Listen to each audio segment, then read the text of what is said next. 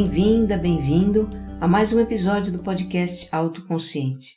Eu sou Regina Gianetti, coach e trainer especialista em autogerenciamento com base em mindfulness, e a minha intenção com esse programa é compartilhar ideias e ações para uma vida com mais autoconsciência. E por que autoconsciência? Porque a gente se envolve com tantas coisas desse mundo acelerado e hiperconectado que deixa de se perceber e cuidar da gente mesma. Nossa mente viaja no tempo e no espaço e ignora o aqui, agora, que é onde a vida realmente acontece. Para lidar com o turbilhão que é este nosso mundo, sem se perder da gente mesma, é preciso cultivar a nossa autoconsciência. Olha, se este é o primeiro episódio que você ouve, eu te convido a escutar também o número zero, em que eu falo com mais profundidade sobre a importância de ser autoconsciente. Está lá no meu site www.vocêmaiscentrado.com.br. É só abrir a página podcast do menu inicial e tá tudo lá para você ouvir. Episódio número 5 Mindfulness é estar no seu centro.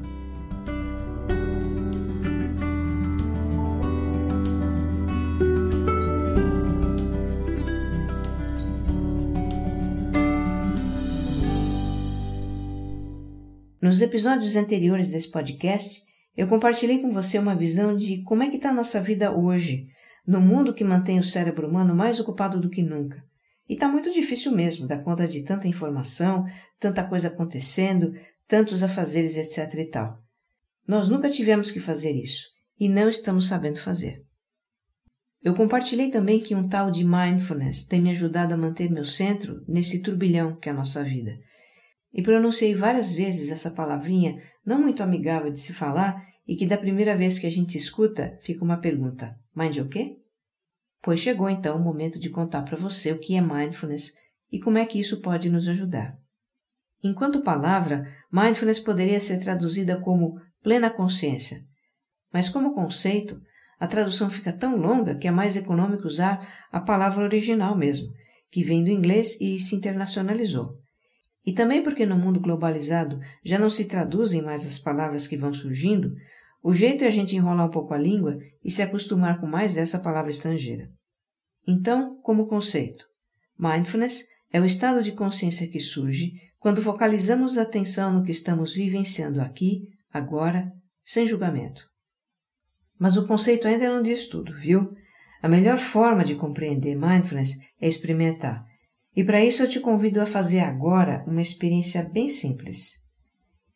Você só vai precisar envolver a região da garganta com a mão, assim como se você fosse se esganar. Mas fica tranquilo que eu não vou pedir para você fazer isso, tá? Você só precisa apertar o pescoço muito de leve, o suficiente para sentir a pulsação. Vamos lá? Então agora leve sua mão à garganta, feche os olhos e preste total atenção na pulsação por alguns instantes.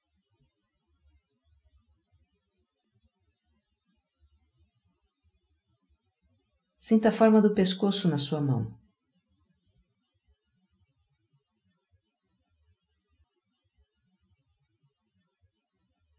Sinta a temperatura da mão no seu pescoço.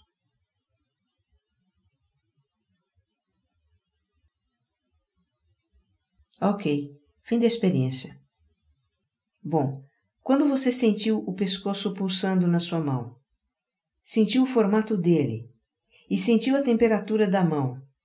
Você esteve no estado de consciência chamado de mindfulness. E o que aconteceu nesses momentos no seu cérebro? Foi ativado um circuito que a neurociência chama de circuito da experiência direta, que é o que nos permite perceber o que está acontecendo conosco aqui, agora. E talvez você tenha notado que nesses momentos de atenção plena nas sensações, sua mente estava em silêncio. Mas essa atenção silenciosa provavelmente não durou muito, né? Ela logo foi interrompida por algum pensamento, um pensamento sobre a própria experiência ou sobre algo que não tinha nada a ver com a experiência e isso te distraiu. Pois nesses momentos em que surgiram divagações, estava ativo no seu cérebro um outro circuito que a neurociência chama de circuito do modo narrativo. É nesse modo narrativo e divagatório que o nosso cérebro funciona na maior parte do tempo, na muito maior parte do tempo. Deixa eu abrir parênteses aqui. Se você escutou o episódio 4 sobre a nossa mente divagante, esse papo sobre modo narrativo não é estranho para você, né? Mas se não escutou o episódio 4, eu super recomendo que escute, porque vai ajudar você a entender os benefícios do mindfulness, ok? Voltando então à questão dos dois circuitos. Uma informação muito importante sobre eles é a seguinte: quando um está ativo, o outro está inativo. Quer dizer, se você está com a atenção no aqui e agora, você não está divagando. E se você está divagando, não pode estar no aqui e agora. Um circuito suprime o outro. Então pensa numa coisa aqui comigo. Se nós quisermos segurar as nossas divagações, que nos colocam no mundo da lua, desfocam, nos distraem no meio de uma tarefa, nos fazem agir no piloto automático. Se quisermos cortar aquelas conversas infrutíferas que temos conosco mesmos, em que remoemos fatos passados, nos preocupamos com o futuro, nos afundamos em lamentações, críticas, culpas, ressentimentos, etc., etc. O que fazer? Hã? Muito simples. Trazer atenção para a nossa experiência aqui, agora, para as sensações do nosso corpo, não importa se ele está parado ou em movimento realizando alguma atividade. Percebe o espírito da coisa?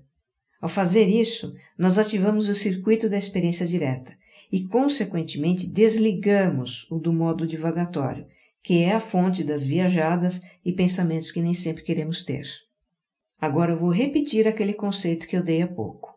Mindfulness é o estado de consciência que surge quando focalizamos a atenção no que estamos vivenciando aqui, agora, sem julgamento.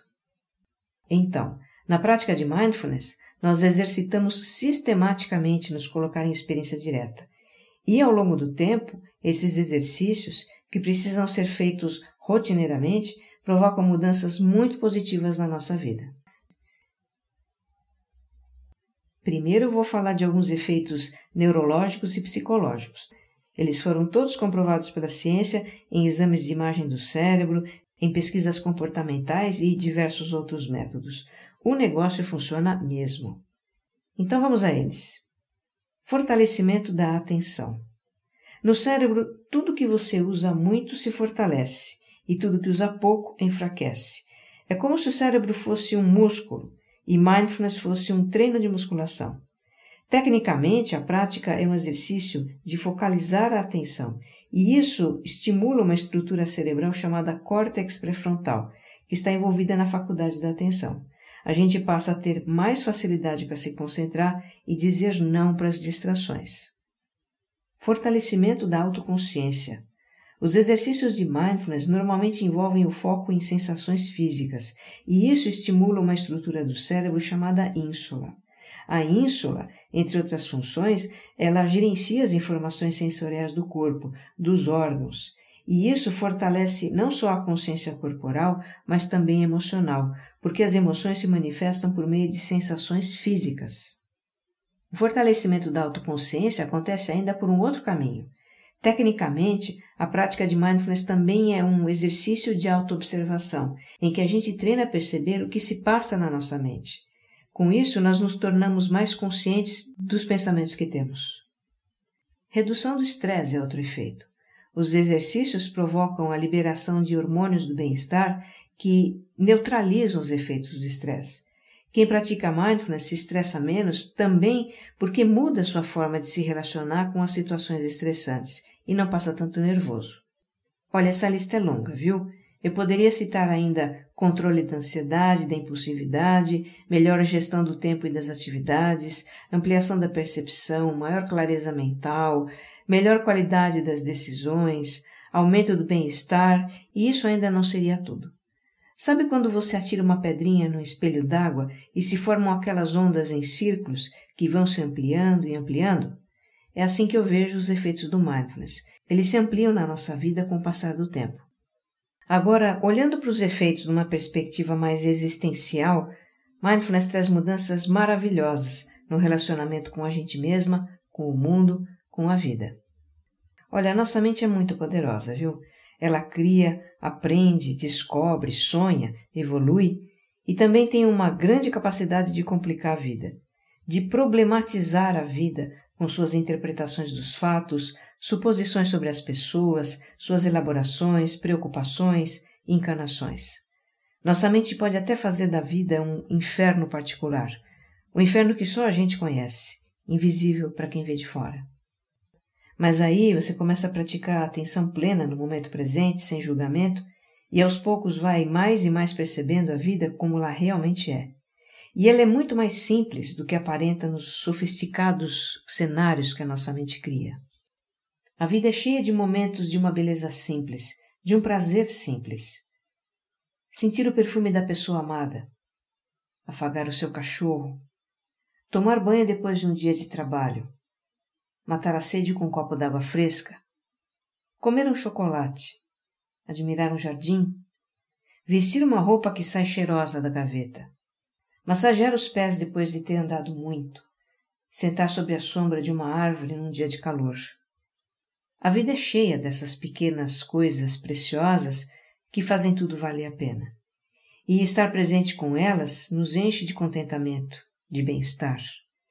A gente se sente mais vivo até. A vida tem problemas? Claro que tem. Mas os problemas normalmente são mais simples do que a mente acredita que são. Porque uma coisa que a mente sempre faz é imaginar as consequências do problema em tudo que pode acontecer a partir daquele problema e de repente você tem N problemas, todos imaginários. De real mesmo, você só tem aquele. Então o que a gente aprende a fazer é olhar para o problema que está presente, aqui, agora, e buscar uma solução. A vida tem situações que desagradam, incomodam? Ou se tem. Mas Mindfulness ensina a reconhecer o incômodo presente na nossa vida em lugar de negá-lo e olhar para ele sem julgamento. E retirando o peso do julgamento, de repente o incômodo desaparece e a situação deixa de ter poder sobre nós. A vida tem dificuldades, adversidades, perdas, tristezas. Tem situações que nos fazem sentir medo, estressam, causam ansiedade? Sim, sim, sim. Mas nós podemos lidar com todas essas situações desde um lugar de autoconsciência e lucidez, onde acolhemos a nossa emoção, seja ela qual for. Um lugar onde sabemos que tudo nessa vida é passageiro, onde os fantasmas da mente não nos assombram. Esse lugar está em nós, e eu o chamo de o nosso centro. Você já ouviu falar que o centro de um turbilhão, de um furacão, é um lugar de estabilidade e paz? Pois então, o estado de consciência que surge quando colocamos a atenção no que estamos vivenciando aqui, agora, sem julgamento, é o nosso centro. O estado de mindfulness é o nosso centro. Olha, às vezes a gente bem que gostaria que o mundo fosse um ônibus e a gente pudesse dizer: para que eu quero descer. Um mundo que nos desafia todo dia, com seu ritmo acelerado, demandas, mudanças, incertezas, adversidades.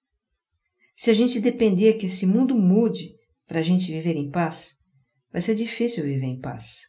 Mas nós temos uma opção: transformar a nossa maneira de lidar com as coisas deste mundo e aí encontrar a nossa paz.